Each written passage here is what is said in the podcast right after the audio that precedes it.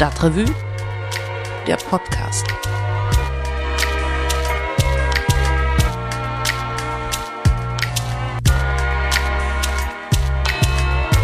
Hi und herzlich willkommen im Stadtrevue Podcast.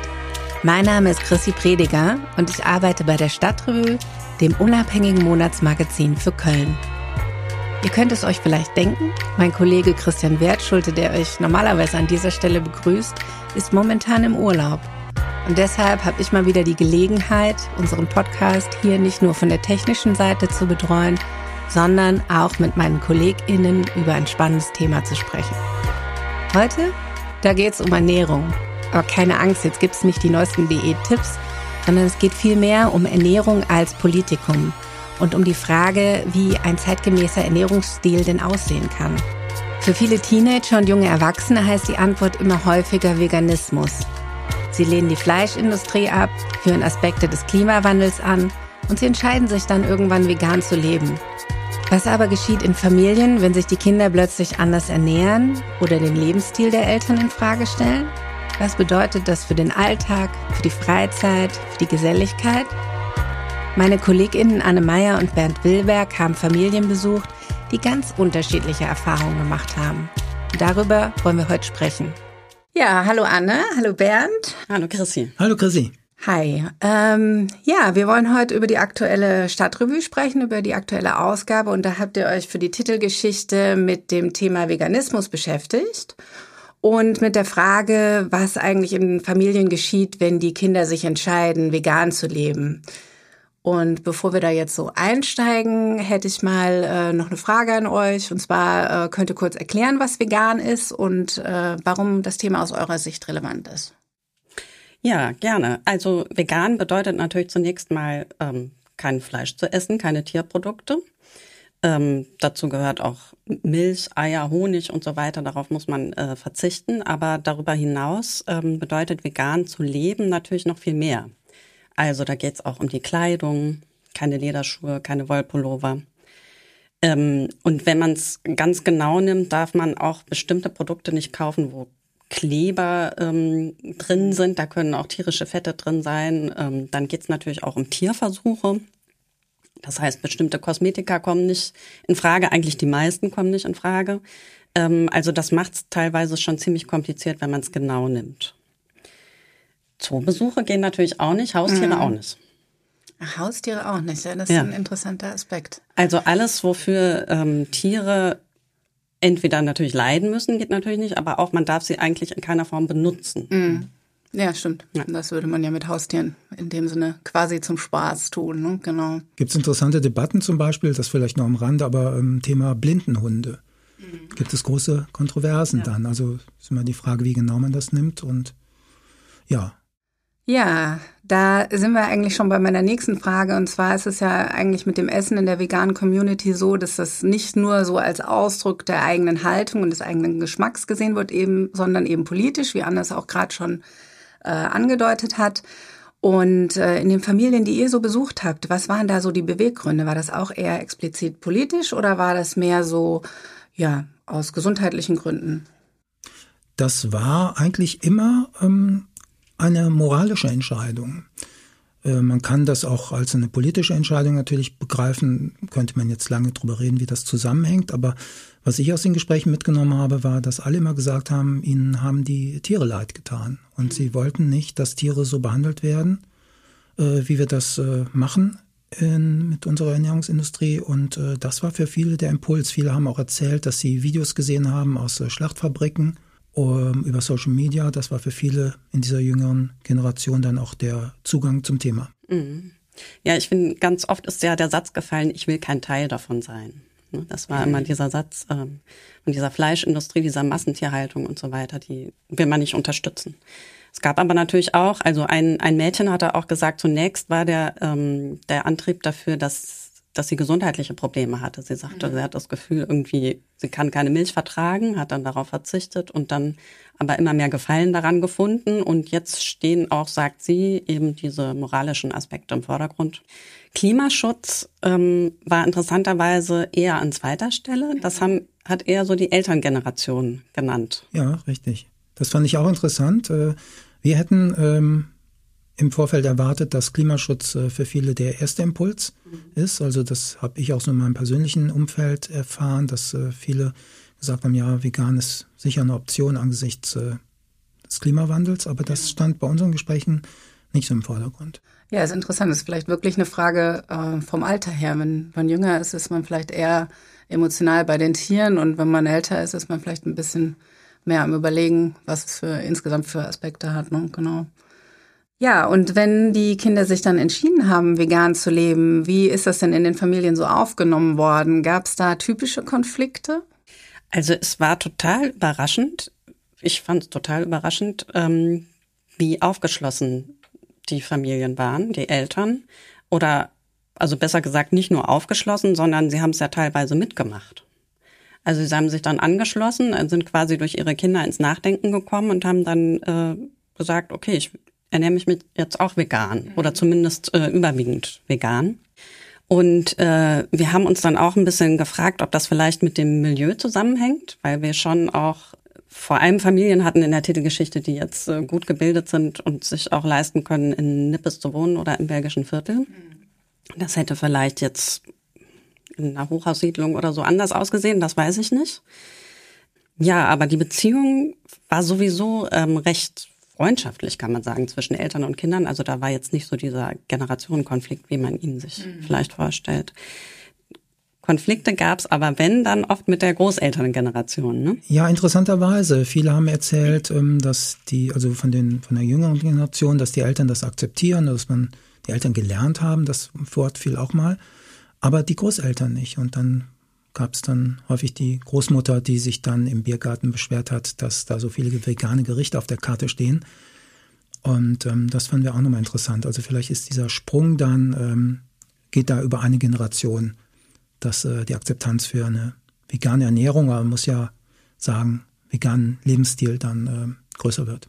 Ja, könnte ich mir vorstellen, das hat auch so ein bisschen mit damit zu tun, wo man herkommt. Ne? Die Leute früher hatten ja einfach nicht so viel nach dem Krieg und so weiter. Und dann, wenn man jetzt denkt, man verzichtet auf etwas, was eigentlich dafür steht, äh, Reichtum und was weiß ich, was zu äh, symbolisieren, Fleisch und Butter und so weiter, dann ist das bestimmt ein bisschen schwer. Und überhaupt der Aspekt, dass man die Möglichkeit hat, sich zu entscheiden, vegan zu leben, ist ja, was du auch gerade angedeutet hast, eigentlich ein Privileg. Das sagt auch ein Gesprächspartner. Ähm, er sagte, naja, ich möchte niemanden missionieren. Das habe ich früher getan, davon bin ich abgekommen. Aber ich, äh, wie hat er sich ausgedrückt, ich reflektiere auch immer meine privilegierte Position hier in der Großstadt. Ich habe keine Probleme, mich ähm, vegan zu ernähren. Im schlimmsten Fall esse ich dann eine vegane Pommes, aber es geht immer, ja. Ihr habt äh, eine Familie auch besucht, die hatte noch jüngere Kinder. Da würde mich mal interessieren, ob die ihre Kinder auch von Geburt an quasi vegan ernährt haben und äh, ja, was sie so für Erfahrungen damit gemacht haben. Ja, das war sehr interessant. Das war ein ganz interessantes Gespräch äh, für mich, weil dort der Impuls von den Eltern ausging. Die Eltern ähm, hatten ähm, vor einigen Jahren entschieden, dass sie nicht nur vegetarisch leben wollen, sondern auch vegan und haben ihre Kinder dann auch ähm, nach der Geburt direkt vegetarisch ernährt.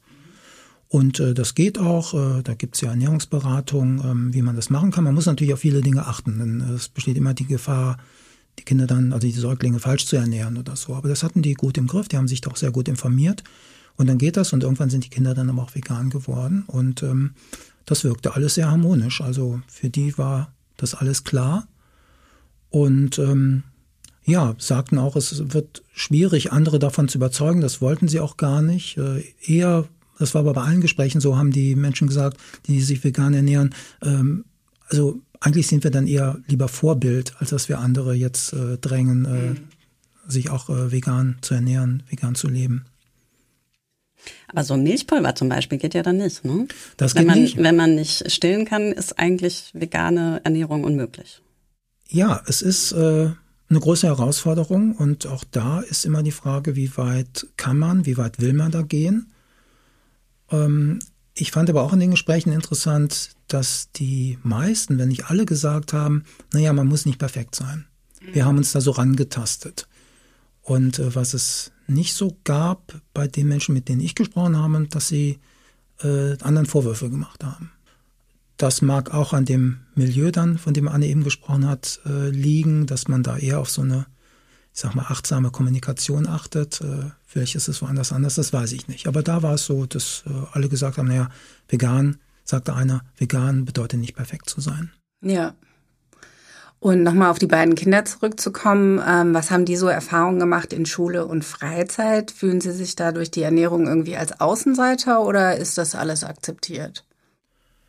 Das ist akzeptiert, aber ich glaube, sie haben es nicht ganz einfach, weil es natürlich dann auch immer wieder mal Fälle gibt, wo dann, das wurde mir so von den Eltern erzählt, gesagt wurde, naja, dann ähm, hat sich eine Erzieherin wohl gemeldet und sagte, naja, vielleicht fühlt sich äh, das Kind ausgeschlossen, weil es freitags, wenn es mal Fleisch gibt, äh, kein Würstchen essen darf. Aber das Kind sagte dann, nee, ich fühle mich da gar nicht ausgeschlossen, ich mag keine Tiere essen und ähm, ist wohl auch schon mal vorgekommen, dass man, dass äh, das Kind dann gedrängt wurde, doch mal zu probieren. Mhm. Und äh, das ist natürlich sehr unschön und äh, auch nicht so ganz verständlich. Aber das sind so Erlebnisse. Ansonsten äh, fühlten sie sich aber alle wohl, waren frisch und munter und äh, kommen damit, glaube ich, ganz gut klar. Sehr gut. Wenn wir jetzt so äh, schauen, hier in Köln gibt es ja schon sehr viele Leute, die sich vegan und vegetarisch ernähren. Aber wenn man so auf den bundesdeutschen Durchschnitt schaut, ist der Satz der Leute, die eben vegetarisch und vegan leben, sehr gering und äh, bei den Veganern eigentlich verschwindend gering.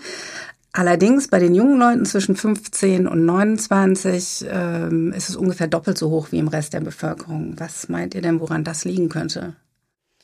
Ja, also das äh, war eine Umfrage im Auftrag vom Fleischatlas. Das klingt ja auch schon Wort. toll, ja. Der wird ähm, vom BUND erstellt und von der Heinrich-Böll-Stiftung. Und die ähm, Studienautoren vermuten eben dann Zusammenhang mit der Klimabewegung, also Fridays for Future. Und das ich mag eine Rolle spielen, aber ich glaube, eine Rolle spielt auch, dass ähm, Vegan-Sein auch attraktiv ist. Also es ist ja nicht mehr so wie früher, ähm, wo man so dieses Bild hatte von irgendwelchen langhaarigen Ökos im Bioladen oder ja. so sondern das ist ja schon hip, kann man sagen. Das gibt ja auch Vorbilder und äh, auch natürlich eine größere Auswahl. Also wenn man jetzt als Jugendlicher in, in den Supermarkt geht, da hat man ja genug äh, Auswahl auch an veganen Produkten oder Restaurants oder was weiß ich. Und manche haben auch gesagt, äh, für uns ist es vielleicht leichter, sich umzustellen, mhm. weil wir nicht so wie die Oma vielleicht das gewohnt sind, immer die, die Wurst in der Suppe zu haben ähm, die sich, kann sich das vielleicht nicht mehr anders vorstellen. Für uns ist das einfacher. Und sie haben sich auch für besser informiert gehalten mhm. als die Elterngeneration. Gesagt, wir haben leichteren Zugang zu Informationen, deshalb wissen wir da besser Bescheid. Mhm. Ja, es ist ja auf jeden Fall ein anderer Zugang mittlerweile mhm. zu Informationen, das stimmt. Ja, und ich glaube, ähm, es ist natürlich auch so eine Art von äh, Generationenidentität. Dass man etwas anders macht als die Elterngeneration. Und äh, das findet man ja, oder hat man immer gefunden im Bereich der, der Kleidung oder kulturelle Aspekte, welche Musik hört man und, und so weiter. Aber ähm, hier geht es natürlich auch darum, dass man dann nochmal sozusagen moralisch auf der richtigen Seite steht. Mhm. Und äh, wie Anne gerade schon sagte, dann auch ähm, leichter Zugang zu den Informationen hat, aber auch leichter Zugang zu den Produkten. Ähm, das war auch noch ein Thema am Rande, aber es war auch immer präsent, äh, vegane Ersatzprodukte. Mhm. Ob das äh, eigentlich jetzt äh, gut sei oder nicht, weil da steckt natürlich auch eine Industrie dahinter. Und äh, wie man das so findet. Ähm, aber da war so eher der Tenor zu sagen, naja, besser vegane Ersatzprodukte, als äh, es gar nicht zu machen. Ja klar, da gibt's ja auch immer die Diskussionen, dass dann irgendwelche Molkereien oder irgendwelche Fleischverarbeitungsbetriebe hinter bestimmten Marken stehen. Genau, das ist, ja, muss man sich dann auch wieder fragen, wie weit möchte man gehen. Es ist endlos letztendlich. Ja. Ne? Also, ja, genau. klar. Genau, auch der Aspekt Kleidung hast du gerade noch mal gesagt. War das denn in den Familien auch ein Thema oder ging es da mehr so um wirklich um die Ernährungsweise? Es ging schon auch um Kleidung. Mhm. Also das hatte ja die Familie geschildert und auch der Aktivist, über den sprechen wir vielleicht gleich noch. Mhm. Ähm, die das braucht ewig Zeit für die Recherche. Können sind diese Schuhe jetzt wirklich vegan oder ist da wieder dieser Kleber drin oder so? Ja. Also das äh, da stecken die echt viel Aufwand rein und rufen auch an bei den Firmen und fragen, wie ist das denn jetzt? Also ja, wir hatten es eben schon so ein bisschen. Ich hatte so den Eindruck, dass die meisten von den Menschen, die ihr getroffen habt, das Vegansein so als persönliche Haltung leben und eben nicht so viel missionieren und nicht so nach außen tragen, ähm, ja, dass sie es immer vor sich hertragen. Aber ihr habt auch jemanden getroffen, der sich als Aktivist bezeichnet. Ähm, wie war das bei dem? Ja, der Simon heißt er. Den mhm. habe ich getroffen. Der, ähm, für den ist das ganz klar. Also der hatte auch so ein Schlüsselerlebnis und seitdem ähm, gibt's auch keine Grautöne oder so mehr für ihn. Und wenn man ihm sowas sagt wie, ja, ich gebe mir Mühe und ich esse auch selten Fleisch und nur sonntags oder mhm. so, das, damit kann er nichts anfangen. Also der sagt, das ist nicht wirklich besser. Man kann ja auch nicht sagen, ich bin nur sonntags Rassist. Ja. Also ähm, schöner Vergleich. Ja. Mhm. Er kann die, diese Denke nicht nicht nachvollziehen.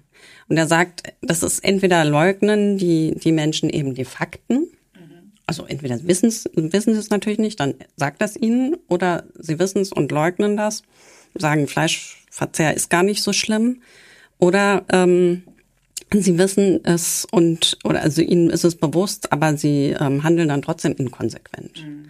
Und da versucht er halt immer noch sozusagen die Leute auf den richtigen Weg zu bringen. Und wie man sich vorstellen kann, geht da natürlich einigen ziemlich auf die Nerven damit. Und ähm, da sind jetzt auch schon Beziehungen zerbrochen, also Freundschaften oder auch mit seinen Eltern ist es ziemlich schwierig geworden. Und er hat auch gesagt, er kann kaum noch in den Supermarkt gehen, ohne sofort diese Bilder im Kopf zu haben von den leidenden Tieren und ähm, geht auch nicht mehr so gern zur Arbeit, äh, weil er dann mittags seine Kollegen sieht, wie sie einen Burger essen und so und dann bleibt er lieber im Homeoffice. Also es ist schon irgendwie ein bisschen traurig, das hat er auch selber gesagt, aber er sagt eben, es ist, er, er gibt sein Bestes sozusagen und mhm. viel, viel trauriger ist es eben, was mit den Tieren passiert. Und jetzt hast du das gerade mit den Freundschaften äh, gesagt und auch mit der Familie. Ist es denn mehr, weil er so stark quasi missioniert, sage ich mal, oder ist es ähm, einfach, weil er nicht akzeptiert wird in seinem Vegansein? Nee, also das ist schon okay. Also er sagt, seine Eltern finden dass die respektieren das, dass er vegan ist. Er soll nur aufhören, immer wieder davon anzufangen. Ja, ja aber ich finde es auch wieder nachvollziehbar, wenn man eine moralische Entscheidung getroffen hat und die für glasklar und nachvollziehbar hält, dann äh, wird es schwieriger, durch die Welt zu gehen und sie so zu lassen, wie man sie vorfindet. Ähm, und äh, braucht dann schon gerüttelt Maß an Toleranz oder auch äh, Dinge ausblenden, verdrängen zu können, um dann ja entspannt weiterleben zu können. Also ja, es tun sich da auch wirklich äh, dann Untiefen auf, je nachdem, wie konsequent man dann ist oder sein will oder sein kann, ja. Das ist richtig. Ja, und dann, also ich finde immer de, diesen Gegenaspekt zum Beispiel, ja, es gibt auch so viel Leid äh, von Kindern oder so, wo das dann so in, in Verhältnis gesetzt wird. Natürlich, es gibt alles, aber man kann natürlich auch nicht alles richtig machen. Ne? Und es ist halt, ich habe immer so das Gefühl, bei veganer Ernährung oder bei vegetarischer Ernährung auch, wird dann, da kann jeder mitreden, weil sich ja jeder irgendwie ernährt. Und ich glaube, jeder fühlt sich so ein bisschen angegriffen, weil er eben weiß, er macht es nicht richtig. Oder mhm. was heißt, er macht es nicht richtig oder er macht es so, wie er es oder sie es halt macht. Aber ähm, ja, und ich glaube, es kommt noch so ein kulturelles äh, Phänomen dazu, Ernährung, also wie wir essen. Das hat immer sehr viel mit Gruppenzugehörigkeit zu tun und mhm. mit der Identität. Also, was weiß ich, wenn du jetzt im Alten Testament schaust, die ganzen Ernährungsvorschriften, die uns heute auch nicht mehr alle einleuchten, äh, vielleicht, ähm, die sind auch immer dazu da, ähm, natürlich, es geht um hygienische Aspekte, aber es geht auch darum zu sagen, wir sind diese Gruppe und das ist die andere Gruppe. Ja. Und das findet man heute ja auch noch bei bestimmten Diäten. Ähm, insofern ist Ernährung immer ein ganz heikles Thema und äh, es wird wahrscheinlich auch immer noch heikler werden. Ja. Ja, und ich finde es auch interessant, wie die Entwicklung äh, war mit den ganzen Ersatzprodukten, die ihr eben auch angesprochen habt. Das gab es ja früher gar nicht. Und es ist mittlerweile total, also aus meiner Sicht fast überschwemmt. Also man kann ja so viel kaufen, also so viel kann man gar nicht kaufen, was es da alles gibt. Das kann man gar nicht alles ausprobieren, wenn man möchte. Und äh, das finde ich aber auch schon einen guten Aspekt, weil das wirklich so vielleicht noch nicht ganz in der Mitte der Gesellschaft angekommen ist, aber schon auf dem Weg dahin ist und man einfach an diesem Thema nicht mehr vorbei kann. Ich glaube, vegan vor zehn Jahren kannten nicht alle Leute dieses Wort und mittlerweile kann sich jeder auf jeden Fall was drunter vorstellen und hat dann auch ja die eine oder andere Meinung dazu. Ne? Ja. Ja, und ich glaube, der Kapitalismus ist wie so oft sehr flexibel und kann sich auf viele Dinge einstellen. Und wenn einfach ein Potenzial da ist, dann macht man das. Und ob das jetzt vegan ist oder Quälfleisch, äh, das ist dann ja. letztendlich egal. Ja. ja, in gewisser Weise, ja, genau. Dann hätte ich noch eine persönliche Frage an euch zum Abschluss. Und zwar, ihr habt ja auch beide äh, Kinder. Und wie ist es denn bei euch in den Familien? Ist da auch jemand vegan, vegetarisch unterwegs? Und habt ihr Konflikte mit euren Kindern? also bezogen darauf. ja, also ich bin schon sehr lange Vegetarierin. Mein Mann isst Fleisch, aber zu Hause äh, machen wir eigentlich kein Fleisch. Also da gibt's höchstens mal an Weihnachten oder so. Und äh, unsere Kinder kennen natürlich Fleisch, die mögen das auch. Also in der Schule und in der Kita gibt's natürlich Fleisch. Und das essen die und ab und zu beschweren sie sich auch mal, dass es zu Hause keins gibt. Und dann kaufen wir schon mal auch die berühmten Ersatzprodukte, aber die kommen nicht so gut an, muss ich sagen. Ich bin auch nicht so ein Freund davon. Mhm. Aber ja, also eigentlich ist es bei uns zu Hause eher umgekehrt. Aber die Kinder sind auch noch relativ klein, also ich hoffe, dass sie irgendwann auch nicht die größten Fleischesser werden. Ja.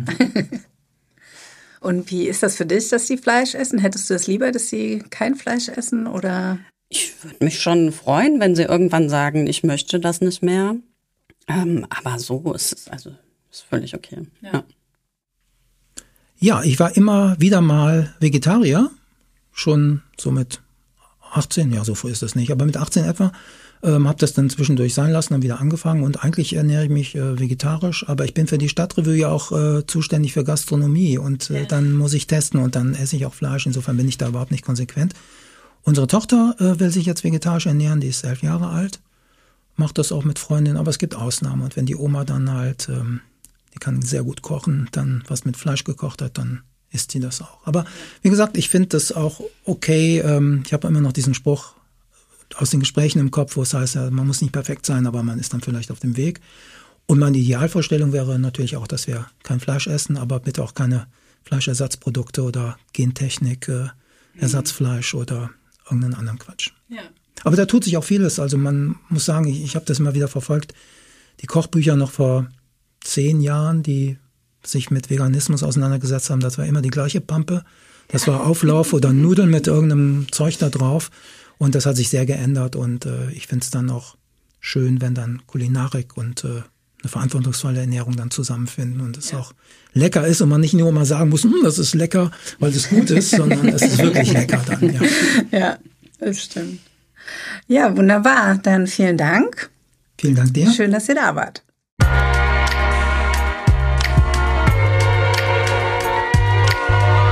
Mehr dazu könnt ihr in unserer Titelgeschichte in der Oktoberausgabe lesen. Außerdem gibt es da einen Schwerpunkt zu defensiver Architektur sowie einen zur Sanierung der Kölner Philharmonie. Und natürlich haben wir wie immer einen großen Kulturteil mit vielen Veranstaltungstipps. Wenn ihr unseren Podcast und die Stadtrevue generell unterstützen möchtet, könnt ihr das am besten durch ein Abo machen. Falls euch das momentan nicht so möglich ist, schaut doch gerne mal auf stadtrevue.de slash support vorbei. Da haben wir euch noch ein paar andere Möglichkeiten aufgezeigt. Wir freuen uns aber auch, wenn ihr diesen Podcast teilt und weiterempfehlt. Und damit sage ich Tschüss für heute. Die nächste Ausgabe des Stadtrevue Podcasts gibt es Anfang November. Bis dahin, macht's gut.